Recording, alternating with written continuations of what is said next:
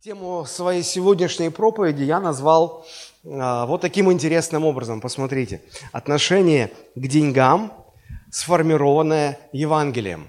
Тема сегодняшней проповеди – отношение к деньгам, сформированное Евангелием. Я специально посмотрел э, в словари, в справочники, сверился, чтобы правильно ударять по словам. Отношение к деньгам, чтобы мое неправильное ударение вдруг не а, ранило чей-то нежный музыкальный слух. Вот, поэтому правильно именно так. Ударение на букву А. Деньги, но э, в, если склонять по падежам, то ударение всегда на букву А. Деньгам, отношение к деньгам, сформированное Евангелием. Знаете, Библия очень интересная книга. Она уникальна, ну, как минимум в двух вещах. Ну, во-первых, том, что когда вы читаете Библию, то автор этой книги всегда находится рядом с вами и желает достучаться до вашего сердца. Вот ни с какой другой книгой такого не происходит, только с Библией. И вторая уникальная особенность Библии заключается в том, что она не оставляет человеку э, такую неопределенность решать, ну, зачем вам дана эта книга, пусть каждый решит сам. Знаете, иногда читаешь книгу, пытаешься понять, зачем ее автор написал. А каждый по-своему. И иногда слушаешь интервью с авторами, они говорят, ну, это мои размышления, а там уже пусть, автор, пусть читатель сам решает и думает, ну, для чего была написана эта книга. Так вот, Библия нам не оставляет никакой неопределенности. Она совершенно ясно и конкретно говорит нам, для чего она дана Богом людям. Для чего? И э, в, в нескольких местах об этом говорится, но, пожалуй, самая емкая, самая точная формулировка, мы находим ее в Евангелии от Иоанна, 20 глава, 31 стих, я предлагаю вместе прочитать. Евангелие от Иоанна, 20, 31. Сие же написано, дабы вы уверовали, что Иисус есть Христос, Сын Божий, и, веруя, имели жизнь во имя Его. Конечно, если смотреть в контекст, то эти слова написаны евангелистом Иоанном применительно к его Евангелию. Он говорит, что я написал вам свое Евангелие – для того, чтобы вы уверовали, что Иисус есть Христос, Сын Божий, и веруя имели жизнь во имя Его. Однако в равной мере это же справедливо и вообще ко всему священному Писанию. Для чего Богом дана нам эта книга? Для чего Бог дал людям священное Писание? Две основных мысли здесь мы видим, которые указывают на две главных цели. Первое, дабы вы уверовали, что Иисус есть Христос, Сын Божий, и спаслись Уверовали и спаслись. Уверовали и спаслись. Это первая цель. И здесь, в общем-то, все понятно.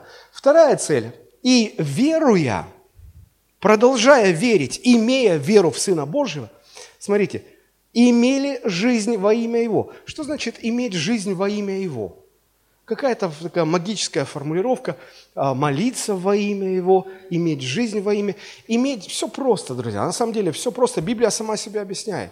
Иметь жизнь во имя Его, это значит не просто уверовать и спастись, а потом, продолжая верить, верить, веруя, иметь жизнь, которая сформирована Его ценностями, Его э, мировоззрением, Его, Его влиянием на нас. То есть иметь жизнь во имя Его, это значит жить жизнью, которая сформирована Евангелием. Евангелие настолько, я, я услышал Евангелие, я принял Евангелие, и оно повлияло на меня так сильно, что изменило меня, сформировало мою жизнь по-новому. Ранее мир формировал мою жизнь. Я был, мои взгляды, мои ценности, мои поступки, мои отношения, мои понимания, они все были продиктованы и определены этим миром – моими культурными, национальными особенностями, особенностями моего воспитания.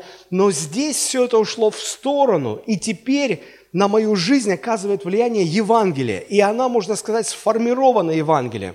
Так что мои взгляды, мои ценности, мои поступки, мои действия, мои отношения, вообще все мое мировоззрение сформировано Евангелием Иисуса Христа.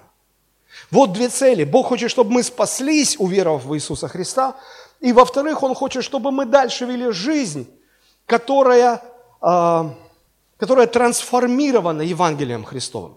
которая уже другая. Она не такая, какая была раньше. Вопрос вот в чем. Можете ли вы сказать, что ваша жизнь, ну, в, хотя бы в большей, ну, не вся, но в большей степени сформирована Евангелием?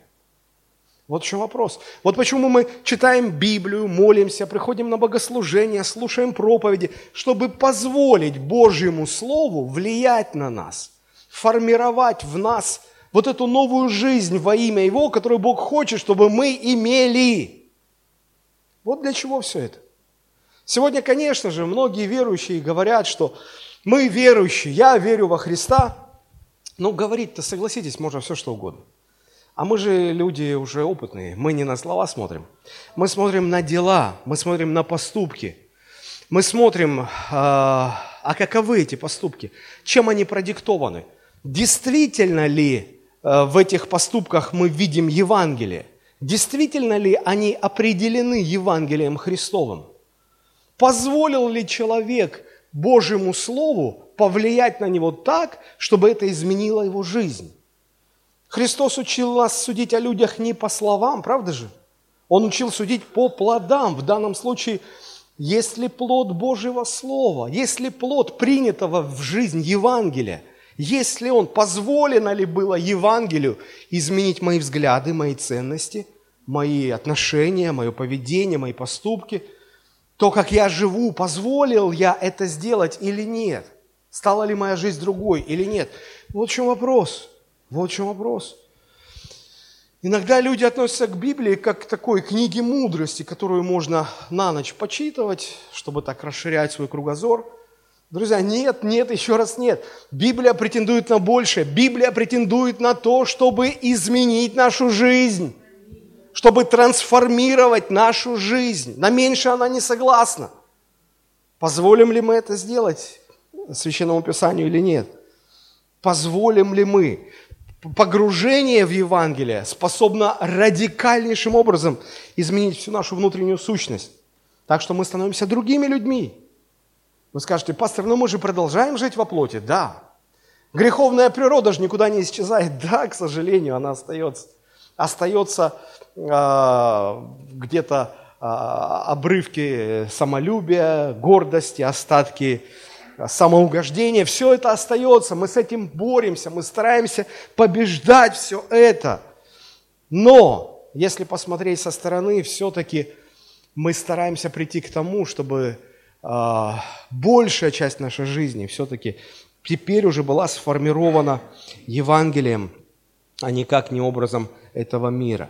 Евангелие изменяет человека, очень сильно изменяет человека.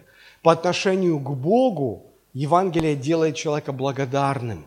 Если раньше человек был богопротивником, он был в ссоре с Богом, он не хотел Бога знать. Иногда мы спрашиваем у людей, а вы хотели бы попасть на небеса? Конечно, хотели. Вы что, встречали таких дураков, которые не хотели бы? Хотели бы. И вы, э, получая утвердительный ответ, спрашиваете, так что ж ты не, не примешь Иисуса Христа, чтобы пойти на небо? Вот в этом и проблема – они на небеса хотят, но к Богу, который там на небесах, они не хотят. Вот им Бог не нужен. Вот в чем дело. И вот Евангелие из богопротивников превращает нас в людей, которые любят Господа, которые хотят всю жизнь с Ним связать, которые вечность хотят с Ним связать, которые благодарны Богу за все, что Он для них сделал. По отношению к людям Евангелие меняет нас так, что мы становимся, а, мы начинаем любить людей – причем не только тех, кто любит нас, но любить даже тех, кто нас ненавидит, кто является нашими врагами. По отношению к самим себе Евангелие меняет нас таким образом, что мы становимся свободными от страстей и похотей, от рабства, греха, в котором мы жили. Мы становимся свободными от всего этого. Сегодня мне хотелось бы сузить всю территорию э, того, как Евангелие влияет на нашу жизнь, как оно изменяет нашу жизнь, до одной конкретной узкой мысли. Как Евангелие меняет наше отношение к деньгам, к деньгам и материальным ценностям вообще. Не переживайте, я не буду говорить про десятины, про пожертвования. Вообще не об этом совершенно проповедь. Именно о том, как Евангелие меняет наше отношение к деньгам – Как мы можем э, быть э, другими? Как мы можем отличаться в этом плане от мира? Потому что то, какое отношение мир формирует э, в людях в отношении материальных ценностей и какое отношение Евангелие формирует к деньгам в сердце христианина, это, как говорят в Одессе, две совершенно больших разницы. И вы скажете, ну а почему Почему вдруг вот вы говорите на эту тему? Во-первых, мы не так часто говорим на эту тему. Последний раз я специально поднимал архивы, смотрел. Последний раз я говорил об этом 5-7 а, проповедей лет 10 назад, 10 лет назад. И вот я снова возвращаюсь к этой теме. А, объяснить почему? Отчасти потому, что я вижу, как снова те же самые ошибки – о которых я предостерегал, о которых я говорил, как они снова возвращаются в церковь, как они снова совершаются людьми, причем те же, теми же самыми людьми, самыми людьми, которые 10 лет назад все это слышали. С одной стороны, чтобы уберечь от этих ошибок, предостеречь еще раз. С другой стороны, потому что не секрет, что наша жизнь становится экономически год от года все сложнее, все труднее. И неправильное отношение к деньгам в условиях – стесненных, экономически тяжелых условиях, последствия от такого отношения становятся еще более губительными, еще более сильными э, в отношении нашей жизни. И я очень хотел бы, чтобы мы были защищены Божьим Словом от этих э, ошибок, от этих проблем. Ключевым местом Писания, к которому мы будем возвращаться снова и снова по ходу наших рассуждений – является послание к евреям, 13 глава, 5 и 6 стихи. Там написано, «Имейте нрав не сребролюбивый, довольствуясь тем, что есть, ибо сам, то есть Бог имеется в виду, сказал, не оставлю тебя и не покину тебя. Так что мы смело говорим, Господь мне помощник, и не убоюсь, что сделает мне человек». Я думаю, что вам не, не нужно объяснять, что деньги играют огромную роль в жизни каждого человека. Мы все это сами прекрасно понимаем. И потому отношение к деньгам э, чрезвычайно важно. Оно очень важно. Сами по себе деньги нейтральны. Они не являются злом, они не являются добром. Деньги являются инструментом, который люди могут использовать как на добро, так и на зло. Как во благо, так и на преступные деяния. Как инструмент деньги являются эквивалентом материальных ценностей и средством обмена, а также распределения материальных ценностей в обществе. А, это определение есть э, в общей экономической теории, в учебниках по экономике и так далее, и так далее, и так далее. Но у нас, э, у нас не урок по экономике, нет.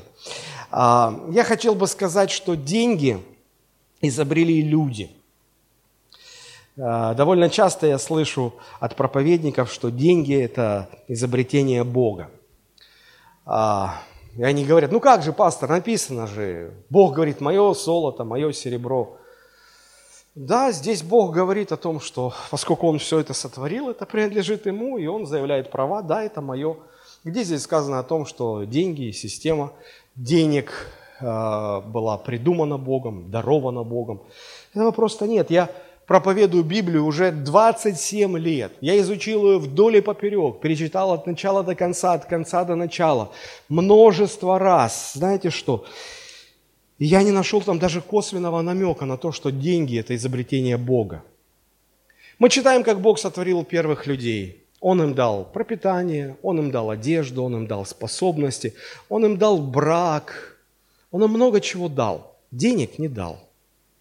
Денег не было – про деньги вообще речь не шла. Когда я начал изучать а, устройство мировой денежной системы, а, моя первая профессия связана с экономикой, э, мое первое высшее образование экономическое. И я дерзну сказать, что что-то я в этом немножечко понимаю. Так вот, когда вы хотя бы даже поверхностно изучаете то, как устроена система денег в этом мире – ну, я не знаю, кем надо быть, чтобы посчитать, что это придумал, изобрел и дал людям Бог. Я скорее соглашусь с тем, что ты изобрел и дал людям дьявол, но никак не Бог. Деньги изобрели люди. Как и многое другое, что изобрели люди, в ответ на изменяющуюся жизнь, чтобы облегчить эту жизнь. Деньги возникли именно как средство обмена, как инструмент обмена, когда уже нужно было регулировать экономические взаимоотношения между людьми. И в этом смысле они действительно нейтральны, и этот инструмент можно использовать и во благо, и на зло. Библия об этом почти не говорит. Вот с экономической точки зрения Библия об этом мало что говорит. Знаете, о чем Библия много говорит? Библия много говорит о, о том, что человек может иметь неправильное отношение к деньгам. И вот в этом большая опасность. И вот здесь Писание предупреждает нас очень и очень серьезно, говоря, что здесь могут быть опасности. Это чрезвычайно важная уже не экономическая, а духовная тема. Поэтому мы об этом будем говорить сегодня. По отношению человека к деньгам можно много сказать о характере человека, о его ценностях, о его мотивах, о том, на что он опирается в жизни, с чем он связывает свое упование, свои надежды. В запутанных делах именно денежный след всегда приводит к распутыванию этих непонятных клубков. Я читал книгу, я уже не помню какую-то, в которой а, следователю нужно было распутать сложное, сложное, запутанное дело, и улик было недостаточно, и вообще невозможно было понять.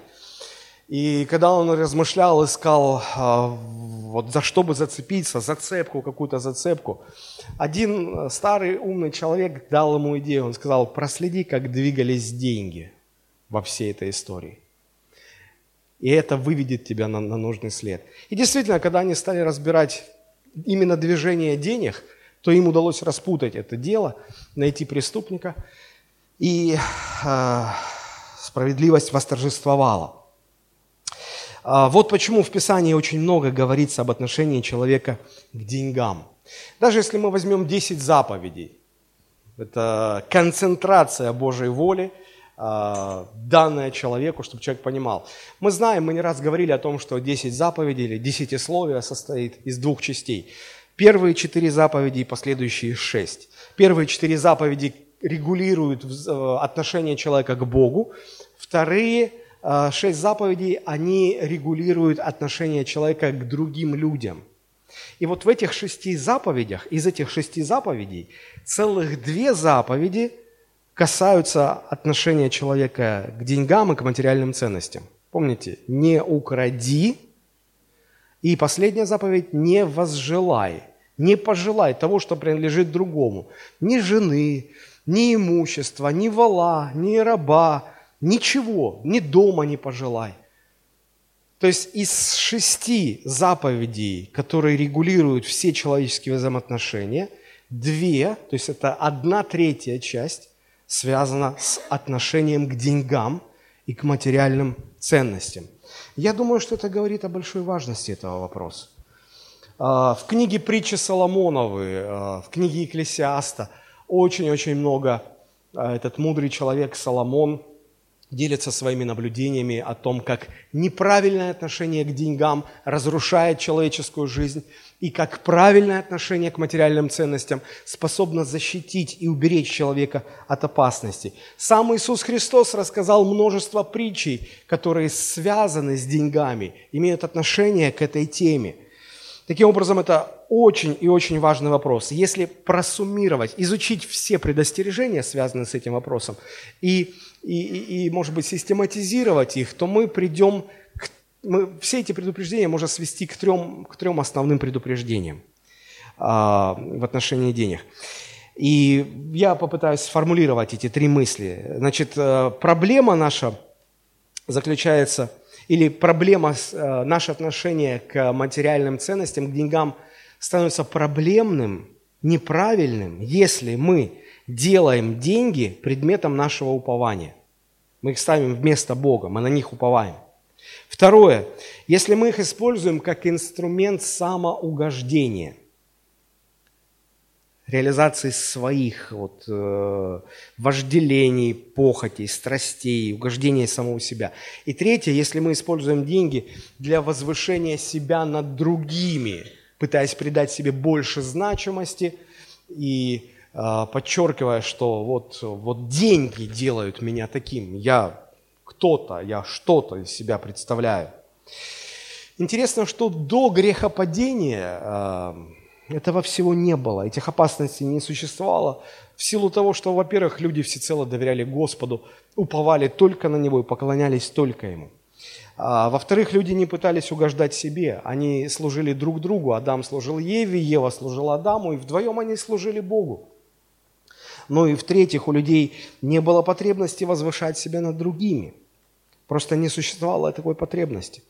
После грехопадения, когда человек а, отвернулся от Бога, именно как от Бога,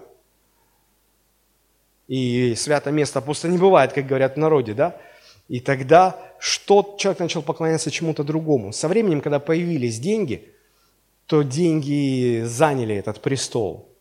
А, со временем, когда, они, когда деньги стали больше и больше распространяться, люди поняли, что деньги – это большие возможности, это, это мощный инструмент. И они стали использовать его для того, чтобы угождать себе, реализовывать свои планы, идеи, намерения. Ну и, конечно же, они использовали деньги для того, чтобы придавать себе значимость, показывать, что они что-то значат. Очень важно понимать, что Писание не говорит, что бедные лучше богатых, что быть бедным лучше, чем быть богатым. Нет, нет, еще раз нет. Писание не говорит, что деньги сами по себе зло, и поэтому их нужно сторониться. Таких мыслей в Библии нету.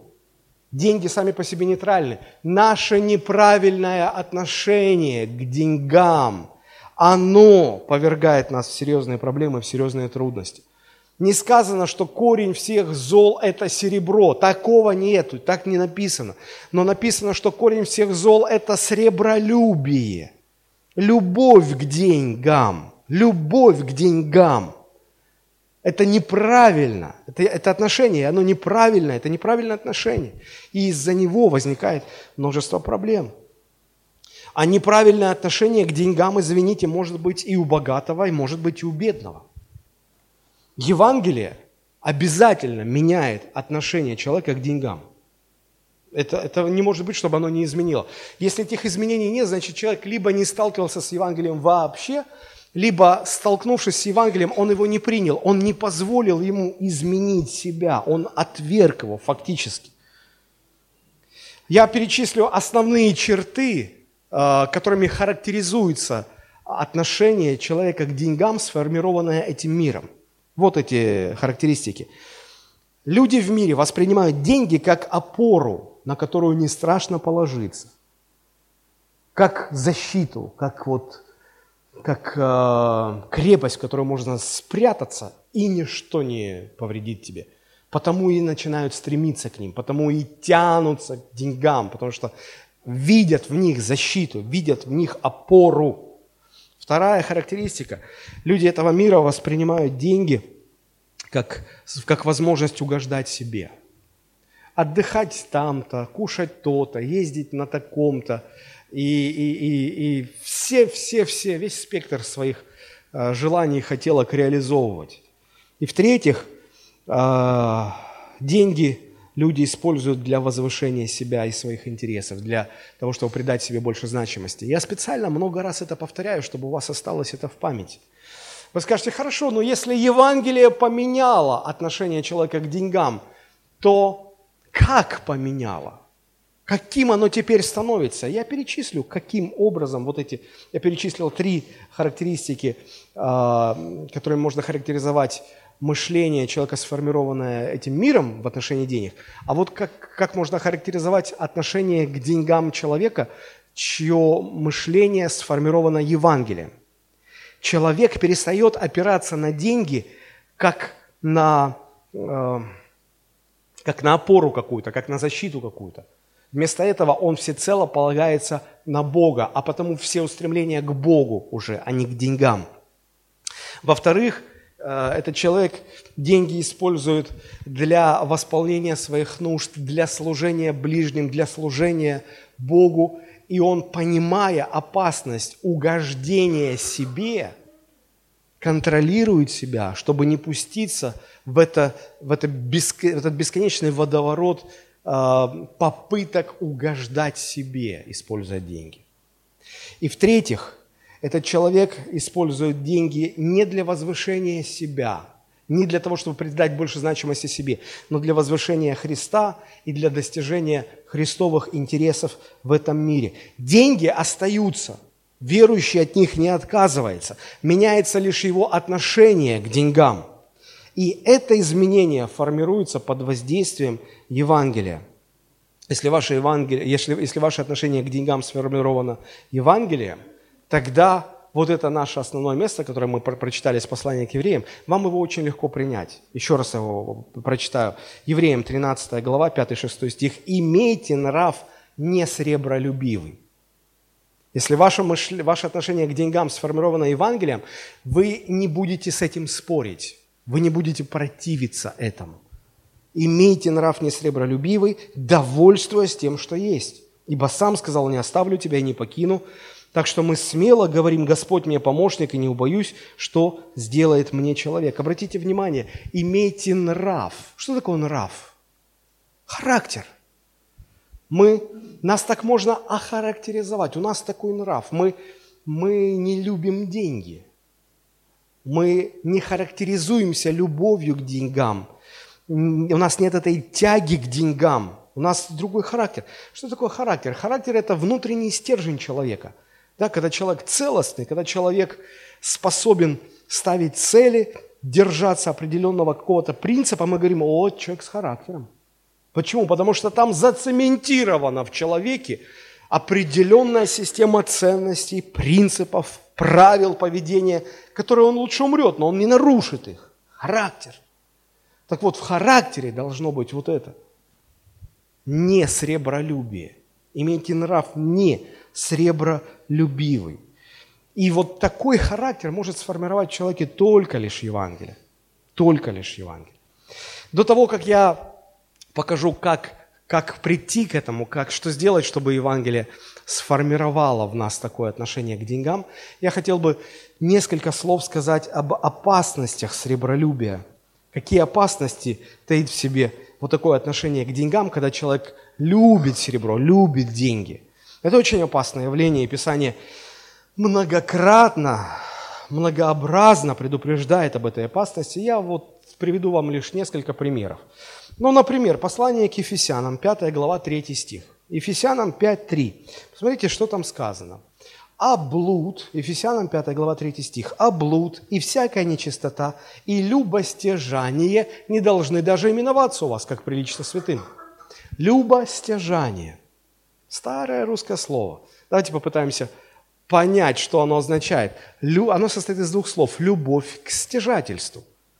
Любовь к стяжательству. Что такое стяжательство? Приобретение. Приобретать, накапливать. Любостяжание – это любовь к стяжанию, страсть накапливать и собирать материальные ценности и делать их опорой своей жизни – я прочитал, а, как любостяжание понимается у православных, в православии. И вот что там написано. Любостяжание, что значит любовь к приобретениям, это излишнее попечение о богатстве приобретении земных благ. Любостяжание есть забота о земных благах сверх необходимого для жизни, когда человек больше заботится о себе, пренебрегая любовью к Богу и к ближнему. Вот это неправильное отношение к деньгам, к материальным ценностям поставлено в один ряд с двумя самыми сильными грехами. Обратите внимание. Блуд, всякая нечистота, моральная нечистота, здесь в оригинале моральная нечистота, нечистота блуд, моральная нечистота, любостяжание – не то, что не должны у вас быть, они даже не должны именоваться у вас, как прилично святым у верующих отношение к первым двум грехам, но как-то еще более-менее соответствует Библии. Потому что мы, э, когда, вот, ну вот представьте, священнослужитель впал в блуд. Мы понимаем, ой-ой-ой-ой-ой. И мы понимаем, что все, э, этот грех ставит крест на его служение. Он не может дальше служить. Он, он не может после этого дальше продолжать служение. Моральная нечистота. Человек э, совершил прелюбодеяние. Человек развелся со своей женой. Это, это моральное падение. Мы понимаем, что служитель Если он допустил такой грех, он не может продолжать служение. В одном ряду стоит и грех любостяжания. А вот здесь мы уже так не относимся к этому серьезно, как к первым, к двум грехам. Потому что если, если, если священнослужитель совершает первые два греха, это сразу видно, это все знают сразу. А если служитель грешит вот этим грехом любостяжания сегодня, то большинство из вас, вы даже не заметите это. Я хочу вам подчеркнуть и обратить ваше внимание, что речь не о воровстве, что вот служитель ворует там деньги церкви. Речь не о финансовой нечистоте служителя. Речь не о финансовых махинациях, не о финансовых преступлениях. Заметьте, речь только о том, что человек имеет неправильное отношение, отношение неправильное имеет к деньгам и к материальным ценностям. Неправильное отношение только имеет. А как ты это увидишь? Залезешь в душу? Как? Правильно это где отношение неправильно? Оно, конечно, вид, оно, конечно, проявляется в поступках. Но человек пока еще ничего не сделал, у него только отношения неправильные. И Писание говорит, даже именоваться не должно. Даже именоваться не должно. Вы скажете, пастор, а почему, почему вот этот, почему вот неправильное отношение, казалось бы, что-то такого опасного, почему это ставится в один ряд с такими тяжелейшими грехами? Потому что последствия у этих трех грехов одинаково разрушительные. Когда человек совершает блуд, это разрушает жизнь, психику, мышление очень сильно. Последствия очень разрушительные. Когда человек разводится, когда человек совершает прелюбодеяние, это очень сильно. Если кто-то прошел, вы понимаете, через это вы понимаете, о чем я говорю. Это очень сильно разрушает. Но мы почему-то как-то не, не, не думаем, что настолько же сильно человека может разрушить любостяжание. Оно так делает. Оно так делает. И сегодня верующие, служители – с такой легкостью относятся к тому, что даже не должно именоваться в, в церкви. Любостяжание, страсть, заработать, вложить, прокрутить, быстренько, знаете, как в мире говорят, поднять бабла. Это понятно, когда в мире этим люди заражены этим вирусом, но когда, когда сегодня верующие, когда сегодня пасторы, когда сегодня служители – с головой в это окунаются. Биткоины, эфириумы, кэшбери, букмекерские конторы, интернет-казино, фонды взаимной поддержки и так далее, и так далее, и так далее. И, и все, и, и глаза загораются, и внутри накручивается. А-а-а! И люди, люди не понимая, что они уже с головой в этом грехе, их уже несет. Они начинают совершать такие глупости, о которых вообще... Ну, я не раз видел, я не раз людей... Я, я про верующих говорю. Я, я неверующие, это ладно, там все... Я про верующих говорю. Они, люди, попавшие в этот грех, охваченные этим грехом, они начинают делать невероятные глупости. Они начинают занимать деньги – под огромные проценты на короткие сроки занимают, своих нету, занимают деньги, чтобы их вкладывать в эти авантюры, потому как они говорят, там 60% годовых, там, там 90% годовых, сейчас мы займем быстро. Я в шоке, я говорю, пастор, вы ничего не понимаете. Вы, да, конечно. Я говорю, ты когда еще грешил по полной, у меня тогда уже был диплом о высшем экономическом образовании. Это я не понимаю. Ну, ты же бизнесом не занимаешься. Ну так, я не занимаюсь, потому что я служением занимаюсь. Но это не значит, что я профан в этом деле. Я говорю, иди в люб, к любому экономисту, к любому человеку, который хоть что-то понимает. Можно ли инвестировать заемные средства? У тебя у пальцем у виска будут крутить. Это бред. Но никто не слушает, потому что несет, потому что вот это уже все, это начало разрушать жизнь. И потом, о, первый, они же там, там все это так устроено, что поначалу это как казино, тебе дают заработать, это тебе кружит голову, головокружение от успеха. ты, а, а, боже мой, я за месяц, я поднял 2 миллиона. А, Так аж какая десятина? Пастор, не переживай. Какая десятина будет? И потом еще месяц, от силы два, и все как в трубу, просто все. Все, что заработал, все, что имел, все, что думал иметь. И теперь тебе просто вот с такой головой ты не знаешь, что делать. А еще, когда об этом неверующие узнают, это приводит к поношению на церковь. А мы продолжаем считать, что это, да это не страшный грех. Да ладно. Да как это можно сравнивать с блудом, с моральной нечистотой? И повально, повально, повально так везде люди, повально в церквях. Я бью тревогу. Я не знаю, как еще сказать, чтобы стало понятно. Так нельзя разлагающий эффект не меньше, чем от блуда, чем от прелюбодеяния, чем от моральной нечистоты. Не меньше. Посмотрите. Первое послание к Тимофею, 6 глава, 9-10 стихи. Апостол Павел говорит, а желающие обогащаться впадают в искушение и в сеть, и во многие безрассудные вредные похоти, которые погружают людей в бедствие и пагубу – Ибо корень всех зол есть сребролюбие, которому, предавшись, некоторые уклонились от веры и сами себя подвергли многим скорбям. Вот мне обиднее всего, что сами себя, сами себя, добровольно лезешь в эту мушеловку. Вот ложишься под эту перекладину, чтобы она тебя ударила добровольно. Ну, говоришь, куда ты? А он не видит, не видит, потому что все, понесло понесло. Потому что сребролюбие влечет, тянет, и человек не может сопротивляться этому влечению. Деньги сегодня держат не только неверующих людей, деньги сегодня держат многих верующих людей. Знаете, как говорят американцы?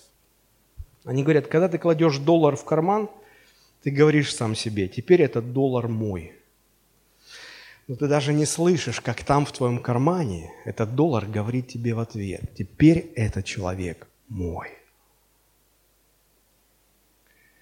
А вы даже не подозреваете об этой силе, которой вы подвержены. Вы даже не догадываете, вы не чувствуете, вы ее не замечаете. А эта сила есть, и она влечет вас. Вы скажете, а где это? Где про эту силу написано? А вот, смотрите, а желающие обогащаться желание, тяга есть, тебя тянет. Ты желаешь обогащаться. Ты ее не хочешь замечать. А потом, когда ты заметил, ты ее начинаешь оправдывать. Пастор, ну что, бедным быть? Нет, я не говорю, чтобы быть бедным. Я не учу, чтобы быть бедным. Я говорю, что есть опасность в желании обогащаться. Есть опасность. Без Бога вы этой опасности, без Бога этой силе вы не можете противостоять, вы ее даже не замечаете без Бога. Эта сила подобна силе сирен из древнегреческой мифологии. Помните, когда моряки проплывали мимо какого... Это, это мифы. Ну, я, я просто иллюстрирую вам мысль. Да, когда моряки проплывали мимо острова Сирен, то они затыкали себе уши, чтобы не слышать пения этих сирен – Потому что если они слышали, а, они уже не могли противостоять. Они отдавались во власть. И потом эти прекрасные девушки-сирены превращались в монстров, которые губили, уничтожали и моряков, и корабли. Вот эта сила очень похожа. Ефесянам 5 глава 5 стих. «Ибо знаете, что никакой блудник или нечестивый, или любостяжатель, который есть идолослужитель, не имеет наследия в Царстве Христа и Бога. Обратите внимание, что список тот же самый. Никакой блудник, блуд, или нечестивый, моральная нечистота, или, вот оно наше слово, любостяжатель. Только здесь уже расшифровывается. Который есть идолослужитель. То есть любовь к стяжательству, любовь к деньгам, Сребролюбие, оно приравнивается к идолослужению. А человек такой называется идолослужителем. Вы говорите, да нет ничего опасного в любостяжании. Вы правда так думаете? Написано, такие не имеют наследия в Царстве Христа. Вы в ад попадете. Если вы с этим вот любостяжательством не разберетесь, оно вас в ад заведет. Это не шутки. Не надо считать, что ну, блуд, ну, понятно, там, ну, ну, любостяжание, ну, да бросьте, пастор. Я не брошу. Я не брошу. Я вот вам хочу, чтобы этот снился этот стих вам. Каждую ночь, чтобы он снился вам. Чтобы вы не оказались в аду. Я как пастор, я не хочу, чтобы вы попали в ад. Я не хочу сам попасть в ад из-за своих каких-то заблуждений. Мы должны стоять на Божьем Слове. Разве это не опасно? Любостяжание разрушает. Почему, еще раз повторю, почему оно поставлено в один ряд с такими грехами? Потому что последствия разрушительные не меньше, чем от этих грехов. Может быть, даже больше. Они разрушают отношения человека с Богом, они разрушают отношения между людьми. Это разрушает, вообще саму жизнь разрушает до основания. Вот несколько слов об этом, как, как любовь к деньгам разрушает отношения с Богом. Помните, Христос сказал на горной проповеди, Матфея 6:24, «Никто не может служить двум господам, ибо или одного будет ненавидеть, а другого любить, или одному станет усердствовать, а другому не родить». И он говорит, не можете служить Богу и мамоне. Мамона – это имя а, того старого башка, который означал а, вот этот грех любостяжания. То есть, по-другому Иисус говорит, вы не можете служить Богу и не можете одновременно служить день, деньгам. Не можете. Это невозможно. И люди начинают спорить, да почему невозможно? А давайте попробуем. Но вы с Христом собираетесь спорить? Я не думаю, чтобы он ошибался. Вы скажете, а как это возможно? Да очень просто. Дело в том, что в вашей душе есть только одно место, на которое можно поставить либо Бога, либо деньги. Вот сразу, одновременно, два этих предмета туда не ставится. Либо одно, либо другое. Вот почему Христос так и говорит. Либо одно, либо другое. Колоссянам 3 глава, 5-6 стихи. Итак, умертвите земные члены ваши, блуд, нечистоту, страсть, злую похоть и любостяжание. Ну, опять тот же список. Смотрите, блуд, нечистота, сюда же входит страсть, злая похоть и любостяжание. Один и тот же список, третий раз подряд. И любостяжание, которое есть идолослужение. Только здесь добавляется, что за это гнев Божий приходит на сынов противления. Вы понимаете, что Бог гневается на вас – Бог гневается на вас, если вы допускаете любостяжание. Бог гневается. И это серьезно. Это разрушает отношения с Богом. Вы думаете, да Господь, ничего, все в порядке. Нет, не все в порядке. Не все в порядке. Богу это не нравится. Люди, для которых деньги имеют большую ценность, чем Бог, они практически поклоняются деньгам. Я приведу несколько примеров. Помните, пример Ахана. А, когда Иисус Навин взял город Иерихон, Бог заповедал, чтобы люди не брали из добычи ничего, ни одежду, ни золото, ни серебро. Но там был один человек, Ахан, которому приглянулась а, в трофеях одежда, приглянулся слиток золота, слиток серебра. И вот он знал, что Бог сказал, не трогай это, а ему полюби, там, там это слово написано, полюбилось ему это. И вот смотрите, либо Бог, либо деньги. Бог в сторону, потому что, ну, мало ли, что Бог сказал. Деньги. И он взял и спрятал это. А когда человек совершает грех любостяжания, гнев Божий изливается. Причем не только на этого человека, но и на, на, на все общество, сообщество, частью которого этот человек является. И потому, когда Иисус Навин решил, что раз они справились с большим городом Иерихоном, тут маленький городок Гай, его взять, чтобы... Да тут вообще просто один отряд можно послать, они справятся. Он посылает один отряд и дудки, они не справляются. Их побили, их разбили на голову. Иисус Навин понимает, здесь что-то не так, проблема. Он молится к Богу. И говорит, Го, он на землю падает, он постится. И Господь ему говорит, встань, хватит дурака валять. Встань. Зачем все это показное? Иди разберись со своими людьми. У тебя в стане есть человек, который взял заклято, он взял золото, взял серебро, взял одежду, когда я говорил не делать этого. И когда стали разбираться, действительно, действительно, так и есть. И он погиб, этот человек, Ахан. Любостяжание разрушает ваши отношения с Богом. Когда начинаешь поклоняться деньгам, Бог оставляет тебя – Бог оставляет тебя, Он лишает тебя своей силы. Разве это недостаточно серьезно? А посмотрите на пример израильских царей. Они периодически грешили, отступали от Бога. И когда, когда они падали, то Бог э, наказывал их тем, что попускал э, неприятелю нападать на Израиль. И вот израильские цари, живущие во грехах, они видели, что враги окружали страну, окружали города. Они боялись, они боялись. И вместо того, чтобы бежать к Богу, Бог, защити нас. Нет, они так не делали. Они, они уповали на деньги.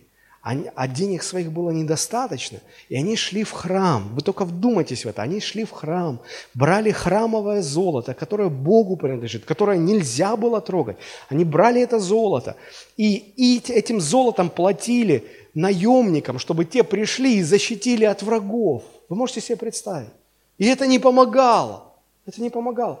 Мы, христиане, сегодня разве не так делаем, когда, когда живем как-то неправильно, и Бог позволяет трудностям приходить в нашу жизнь, в том числе экономическим трудностям, и мы, не зная, как уже сводить концы с концами, мы думаем, «А какой толк с этой десятины? Вот она лежит, э, Господи, я потом отдам. Берете эти десятину, решайте свои вопросы, проблемы, думайте решить. Они не решаются. И у вас уже долги перед Богом там накапливаются, накап... Господи, я потом. Господь, я отдам. Чем мы отличаемся от тех царей, которые брали храмовое золото, которое нельзя было трогать? Мы такие же. Мы даже не замечаем, что мы уже с головой в этом грехе. Мы даже не заметили, как мы перестали поклоняться Богу и начали поклоняться деньгам. Когда человек не чтит Бога десятиной, приношениями – когда он проедает это все сам, это верный признак того, что человек поклоняется уже не Богу. Вы скажете, как понять, я Богу поклоняюсь или деньгам я поклоняюсь? Посмотрите, куда идут ваши десятины. Ты все поймешь, ты все увидишь сам. Это серьезно. Для многих христиан деньги становятся самоцелью. Знаете почему? Все очень просто. Они открывают огромные возможности. Много чего можно сделать. Всю жизнь хотелось вот этого, вот этого, вот этого, а тут все это можно. С деньгами все это осуществимо. Деньги помогут тебе так утвердиться, к тебе по-другому будут относиться, так много возможностей. И вот мы, мы, конечно, не отрицаем Бога, не отрицаем важности служения Богу, но так многие христиане сегодня незаметно, постепенно постепенно, незаметно ни для себя, ни для других начинают жить уже не ради Бога, но ради денег. Это происходит очень и очень незаметно.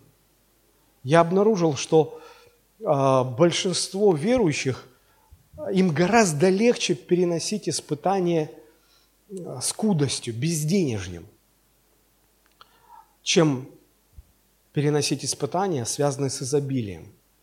Потому что когда у тебя изобилие, тебе тяжело держать похоти, которые в тебе всегда были. Ты их легче переносил в периоды скудости, потому что эти похоти там тоже были, просто их невозможно было реализовать. Ну, банально не было денег, их никак не реализуешь, поэтому это тебя уберегло. А тут все можно, а тут все позволительно. И ты их начинаешь реализовывать одну за другой, одну за другой. И ты падаешь, падаешь, падаешь, падаешь. Вот вам еще один пример. То, что Саша рассказывал, как э, э, молодой, богатый юноша подошел ко Христу. Э, благороднейший человек. С детства соблюдает весь закон. Тщательнейшим образом соблюдает. Приходит ко Христу.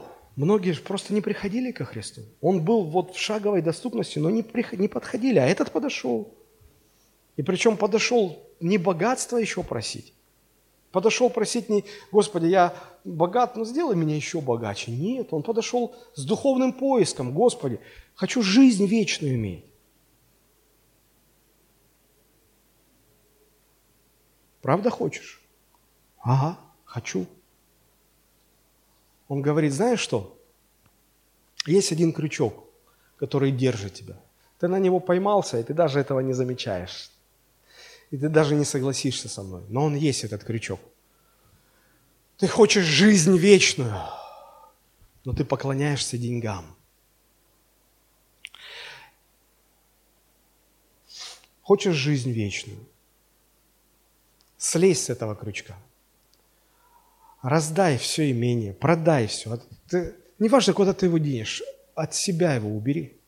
От себя его убери. И приходи и следуй за мной без этого крючка. И будешь иметь жизнь вечную. Будешь совершен. Приходи. Оно тебя держит. И вот этот парень попал в момент истины. Или-или.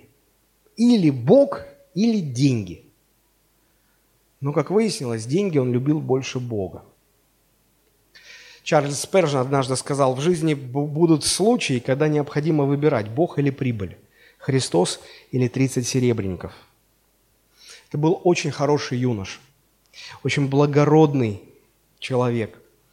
И он разговаривал с самим Христом, не с пастором, не с евангелистом, не с каким-то помазанником. Он подошел к самому Христу.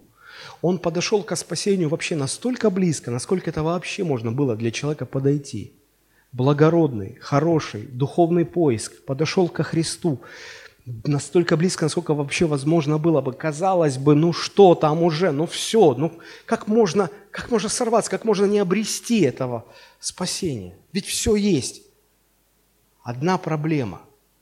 Там в душе, на том одном месте, где только одно что-то может быть, там стоял, стояла эта мамона – и когда Христос сказал, вот в этом проблема.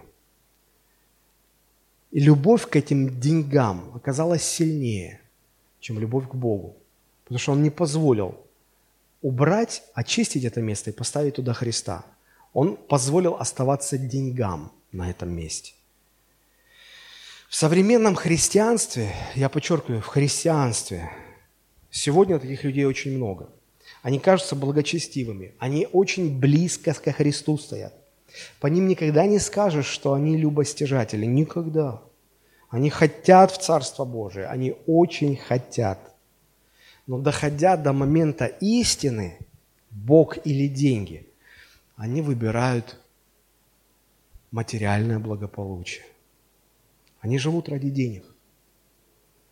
Сегодня кому-то скажи, пастору какому-то, священнослужителю. Ты живешь ради денег. О, это оскорбление. А если еще на Западе ты скажешь, тебя в суд потащат за оскорбление. Редко кто может себе признаться, что он попал в этот грех. Как понять, что живешь ради денег? Я дам вам четыре критерия, четыре вопроса, которые помогут вам понять, ответить на этот вопрос. Первое. А человек живет ради денег. Это когда человек считает допустимым для себя зарабатывать деньги греховным способом. Он знает, что Бог это запрещает, что Бог против этого, но он позволяет себе, потому что деньги важнее для него. Второе – это когда ради денег игнорируется духовная жизнь, молитва, чтение Писания, богослужение, служение другим. Спрашиваешь, почему тебя не было в воскресенье на служении? Пастор, а что ты мне в душу лезешь? Я говорю, ты ко мне приходил, сказал, я хочу быть членом церкви. Я сказал, что быть членом церкви, это значит нести ответственность. Ты согласился, вот ты член церкви. Ты говоришь, не лезьте мне в душу, я буду лезть тебе в душу только потому, что ты член церкви. Потому что я отвечаю за тебя, а ты отвечаешь передо мной. Тогда не, не становись тогда членом церкви. Если ты не хочешь быть подотчетным, тебе слова никто не скажет. Ты вне церкви, ты не член церкви. Даже если ты член церкви, я спрашиваю тебя, почему тебя не было? Пастор, понимаешь, там работа, деньги. Самый вот денежный день – это воскресенье, понимаешь? Как я могу прийти на служение? Ты живешь ради денег. Третье – это когда деньги становятся объектом удовлетворения, жажды, восхищения. Тебя Бог уже не удовлетворяет у тебя слюнки текут не когда ты Писание читаешь, а когда ты, ты приш, приш, пришли деньги на карточку, и, ты, и у тебя уже слюнки текут, ты уже представляешь, как ты приходишь в этот храм торговли, как ты покупаешь, как ты берешь, как ты несешь, как ты дома это меряешь, как ты... И у тебя полон рот слюни. Это, вот что удовлетворяет уже. Ты живешь ради денег.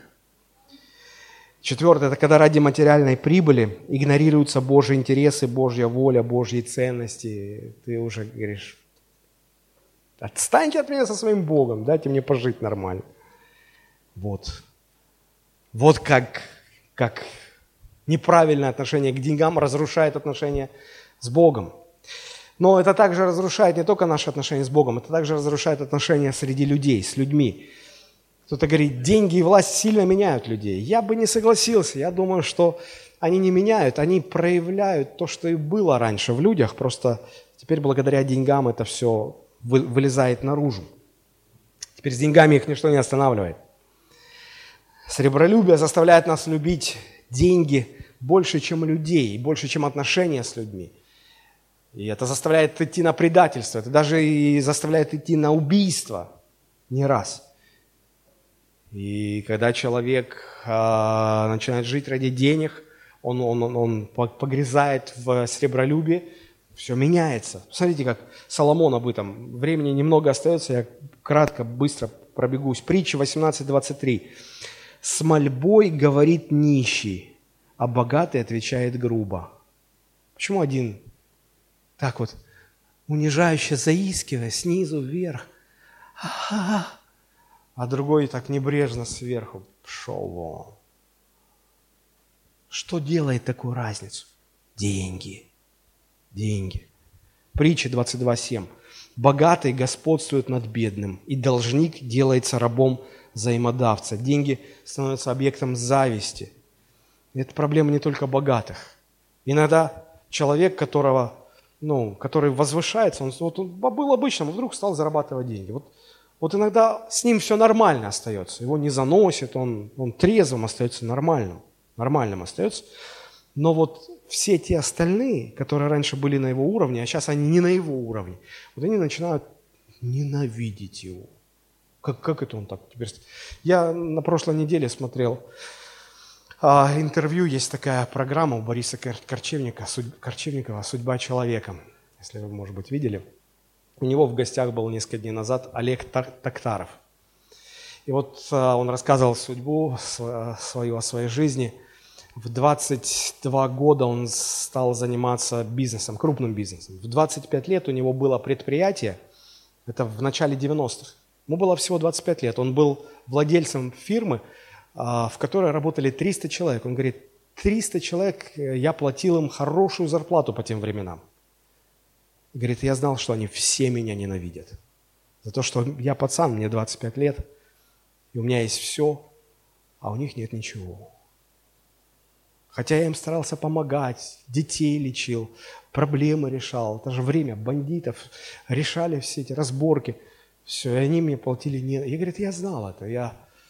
Возможно, поэтому я просто не смог это терпеть. Я, я, захотел уехать. И он уехал в Америку. Но это не важно, это просто к слову. То есть это проблема двусторонняя. И тех, кого Бог испытывает большими деньгами, и тех, кого Бог испытывает малыми деньгами – Нередко в истории можно наблюдать примеры, когда а, любовь к деньгам приводила к предательствам и убийствам. Помните историю с Навуфеем, виноградник Навуфея? А, Ахаву, царю Ахаву очень приглянулось, он и так, и так не может, ну не, ну, не, ну не его. И он опечалился.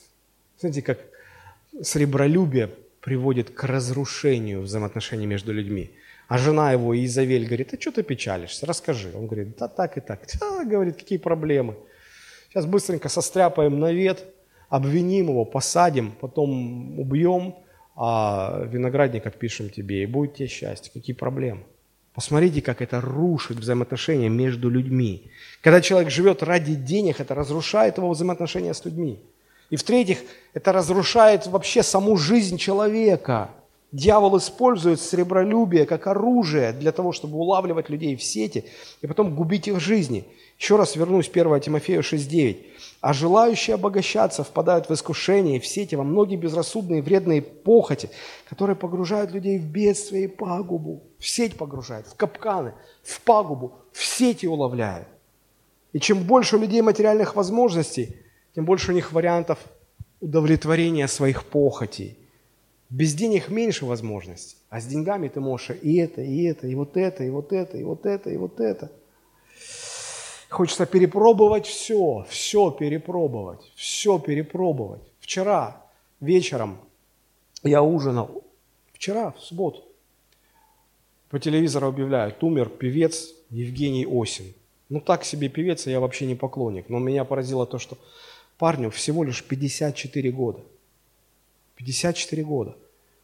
Да, у него была слава, популярность, деньги. И он не, он не держал себя. Он без тормозов летел. Наркотики, алкоголь, блуд, все. Парень умер от последней стадии алкоголизма. От него отвернулись жена, все, родственники, друзья, все.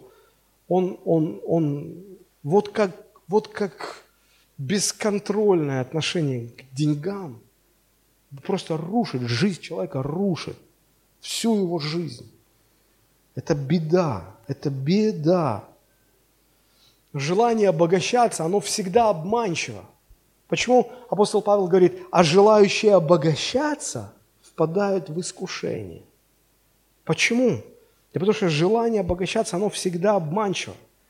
Оно сначала ведет человека, желающий обогащаться. Это же желание, это влечение, это тяга. Оно тебя ведет, оно тебя подкармливает, оно раздувает твой аппетит, оно э, провоцирует тебя, оно возбуждает, оно Э, накаляет страсти, ты доходишь до точки кипения, до точки кульминации, а знаете, что потом? Огромная черная дыра. Ты теряешь все, зачем гнался, и даже то, что у тебя было. Но самое страшное – это губительная пустота в душе. Губительнейшая пустота в душе. Екклесиаст, книга Екклесиаста, 5 глава, 9 стих. Его написал Соломон, человек, который решил на собственном опыте. И знаете, как кто-то, по-моему, Жванецкий говорил, что а, не в деньгах счастье, но каждый хочет испытать это на собственном опыте. Все понимают, что не в них счастье, но каждый хочет проверить лично. Вот Соломон, будучи самым богатым человеком своего времени, он проверил лично. И вот что он пишет. Я не думаю, что он обманывал. Екклесиаст 5.9. Он говорит, кто любит серебро, тот не насытится серебром. У кого есть любовь к деньгам, ты никогда не насытишься. И кто любит богатство, тому нет пользы от того. Это не насыщает. Упование на богатство не насыщает, оно всегда приводит к краху.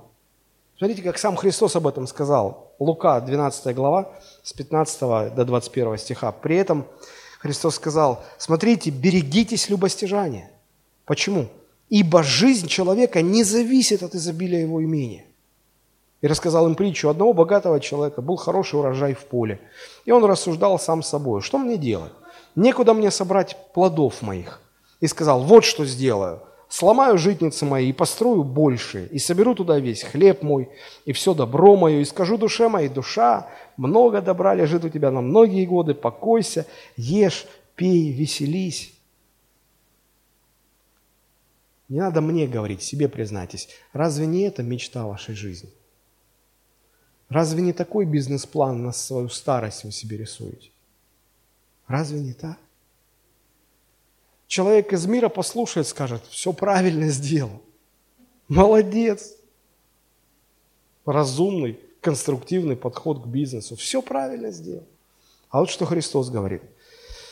Но Бог сказал ему, безумный, в сию ночь душу твою возьмут у тебя. Кому же достанется то, что ты заготовил?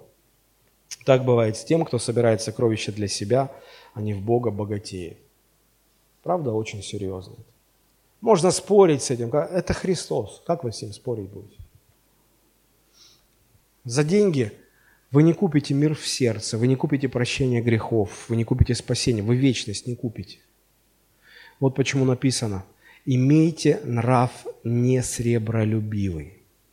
Теперь в заключение несколько слов, как освободиться от сребролюбия. Как Евангелие может нас от этого освободить.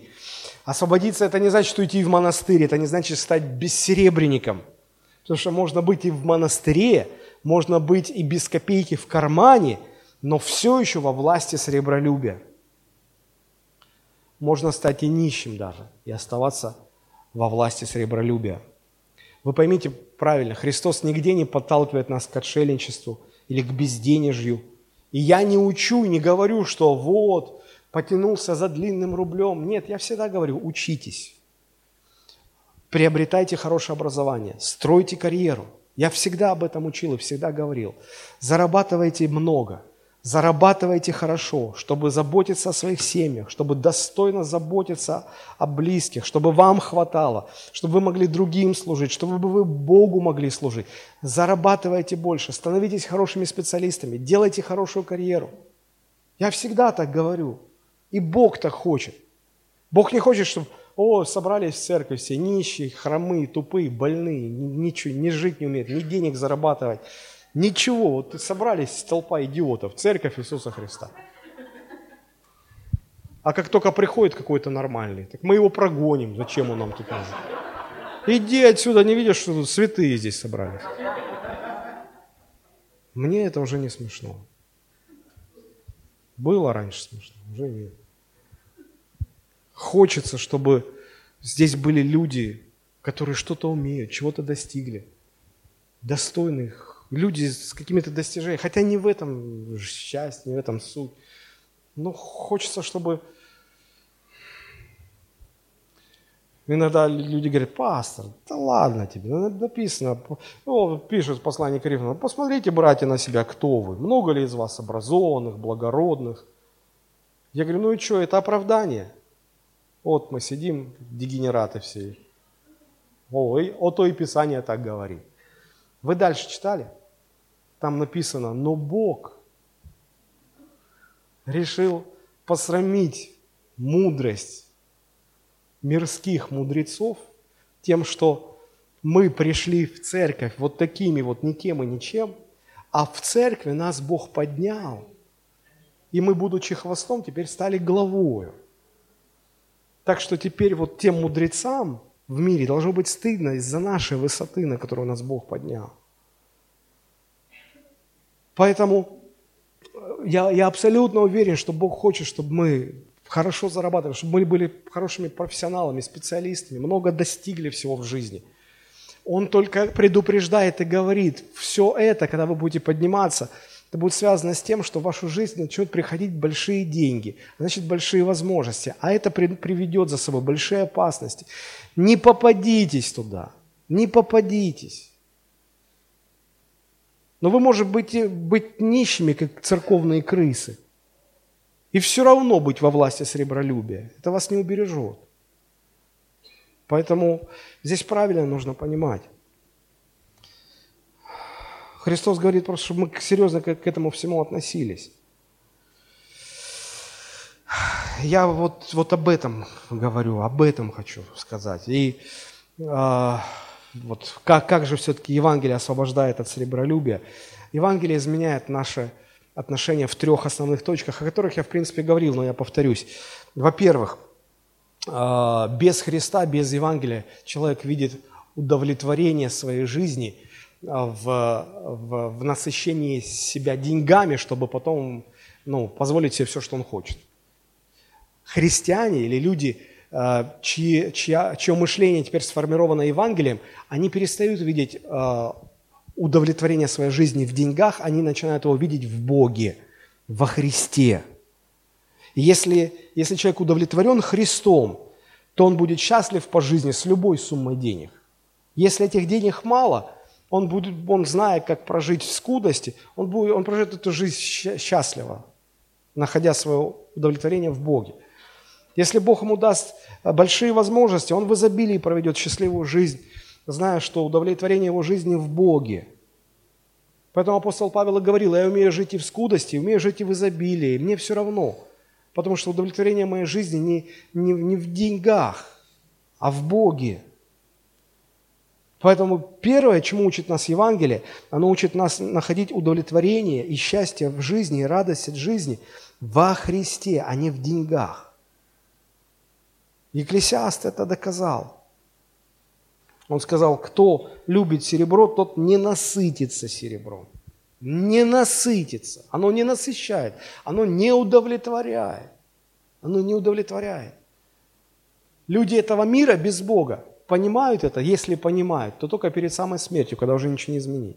А Евангелие учит нас этому сейчас. Там нет насыщения, уже проверено. Христос говорил, жизнь человека не зависит от изобилия его имения. Удовлетворение жизни зависит от другого. И Соломон откровенно предупреждает, что с э, богатством всегда приходят дополнительные проблемы. Ну вот несколько мест. Экклесиаст 5.11. «Сладок сон трудящегося. Мало ли, много ли он ест. Сладок сон. Но пресыщение богатого не дает ему уснуть. Беспокойство, он ворочается, он беспокоится, потому что, ну, не дает ему это покоя. Экклесиаст 5.12. «Есть мучительный недух, который видел я под солнцем, богатство, сберегаемое владетелем его, во вред ему». Во вред ему. А он думает во благо, а это во вред. Смотрите, как обманывает это все.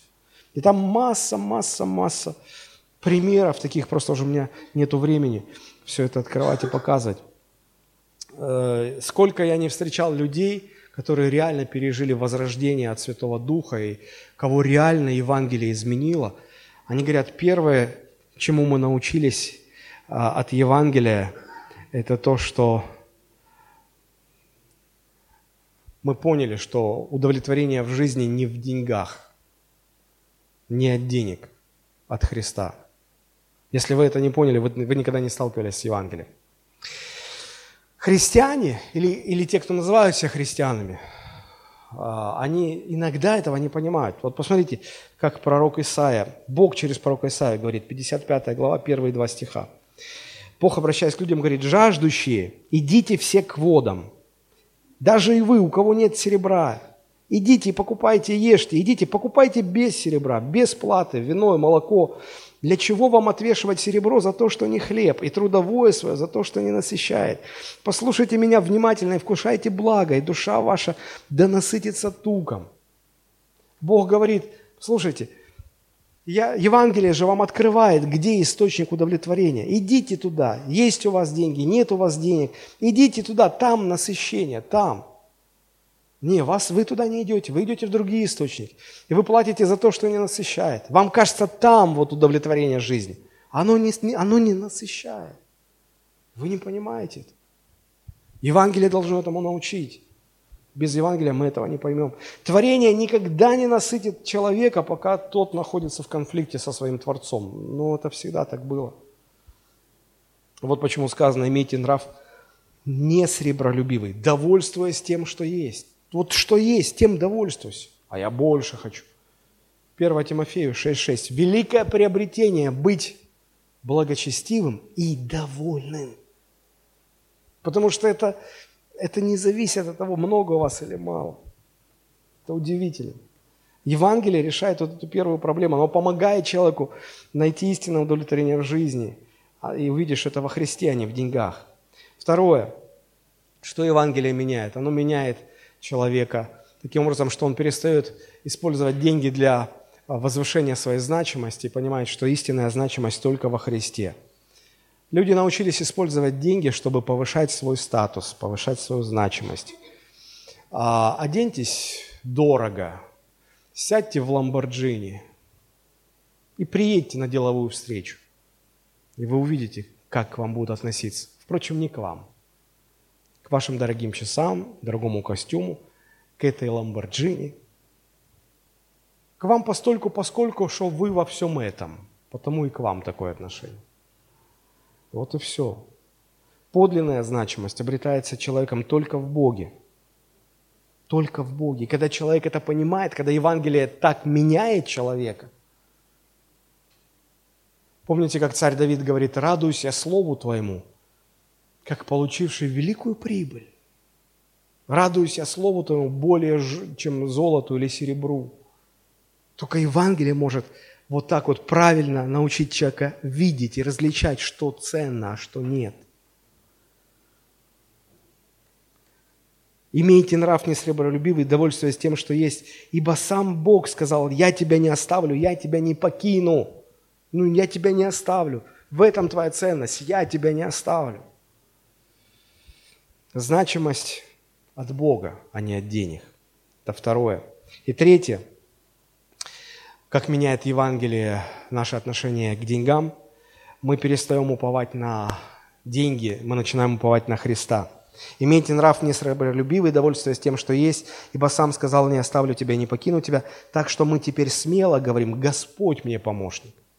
Не мой счет в банке, не моя, не моя пенсия. Кстати, если говорить о пенсии, то наше правительство помогло нам не, не уповать на пенсию. Низкий им поклон.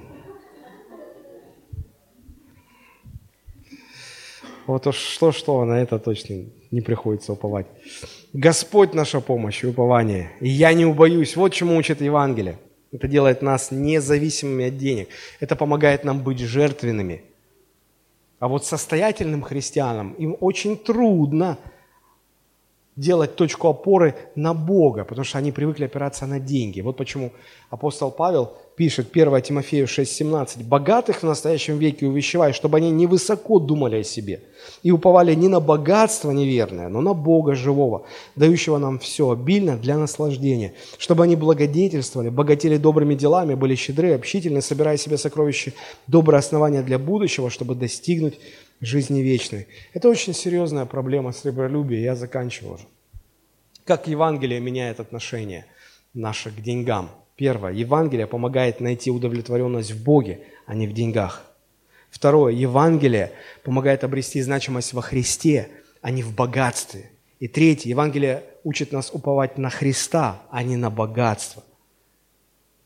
В этом заключается отношение к деньгам, сформированное Евангелием. Если у нас будет такое отношение, тогда деньги встанут на свое правильное место в нашей жизни. Очень много историй, примеров, как неправильное отношение к деньгам губило людей, губило целые страны. Буквально один пример. Я не знаю, правда это или нет, но мне попалась цитата Рональда Рейгана, где он говорит о своей встрече с Горбачевым. Его первая личная встреча с Горбачевым. Послушайте, он пишет.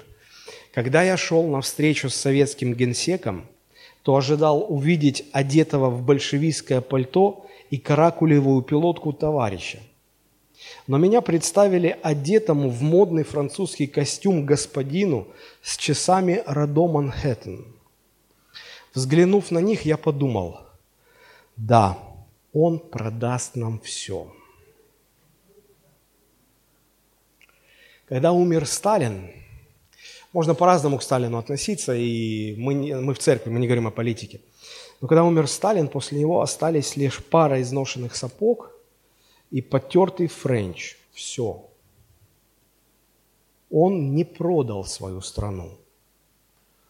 Когда весь мир во главе с Америкой в декабре 1945 года давили на Сталина, и до этого Сталин был другом Америки, давили на Сталина, чтобы тот подписал Бреттон-Вудское соглашение, а, что означало было сдать свою страну. 27 миллионов советских людей умерло и для того, чтобы завоевать независимость и победу, а он мог одним росчерком пера сделать эту жертву напрасно и продать свою страну. Он это не сделал.